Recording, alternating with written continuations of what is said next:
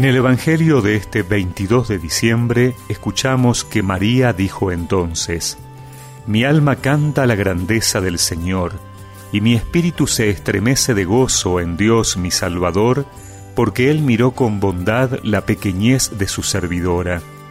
En adelante todas las generaciones me llamarán feliz, porque el Todopoderoso ha hecho en mí grandes cosas. Su nombre es santo su misericordia se extiende de generación en generación sobre aquellos que lo temen. Desplegó la fuerza de su brazo, dispersó a los soberbios de corazón, derribó a los poderosos de su trono y elevó a los humildes. Colmó de bienes a los hambrientos y despidió a los ricos con las manos vacías. Socorrió a Israel su siervo, acordándose de su misericordia, como lo había prometido a nuestros padres en favor de Abraham y de su descendencia para siempre.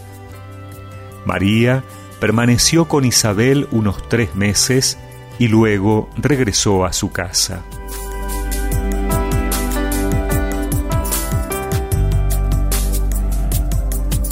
El Magnificat que hemos escuchado, o canto de los pobres, es una de las más bellas oraciones del Nuevo Testamento, con múltiples reminiscencias en el Antiguo. Es significativo que el texto se ponga en labios de María, la criatura más digna de alabar a Dios, culmen de la esperanza del pueblo elegido.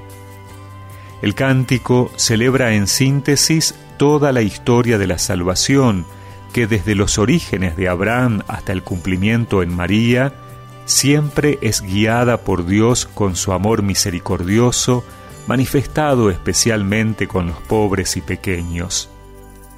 María vive el gozo y la alabanza agradecida por el don de la vida que está en ella, signo de la bondad de Dios, y se confía con un corazón sencillo en el Señor, porque es misericordioso siempre con aquellos que le honran. Los frutos de las obras de Dios se desarrollan no en la agitación ni con violencia, sino lentamente y en silencio. Dios actúa siempre en el secreto y no con ostentación, sin que por ello el resultado deje de ser eficaz y extraordinario. No se puede obligar a una planta a que florezca por la fuerza, precisa germinar lentamente e ir creciendo hasta su punto de madurez y esplendor.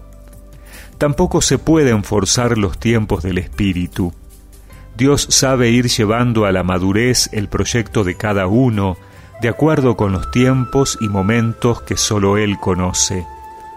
Como María, hoy se nos invita a que la próxima Navidad podamos compartir esta ternura del Señor confiando nuestros proyectos y nuestra misma vida a aquel que nos ha amado primero y solo desea nuestro bien, dirigiéndole nuestra alabanza porque ha escogido lo que el mundo considera necio para confundir a los sabios, ha elegido lo que el mundo considera débil para confundir a los fuertes.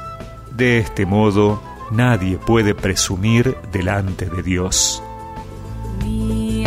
canta, canta la grandeza del Señor y mi espíritu se estremece de gozo en Dios, mi Salvador. Mi alma canta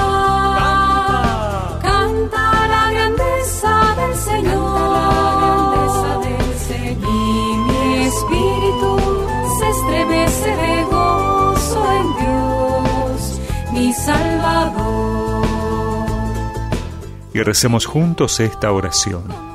Señor, concédenos también a nosotros descubrir en la oración la actitud de alabanza agradecida por los múltiples beneficios que nos concedes sin mérito de nuestra parte.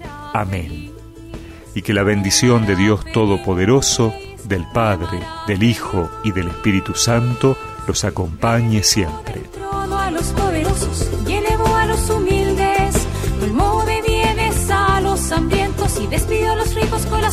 Vacías. Mi alma canta la grandeza del Señor y mi espíritu se estremece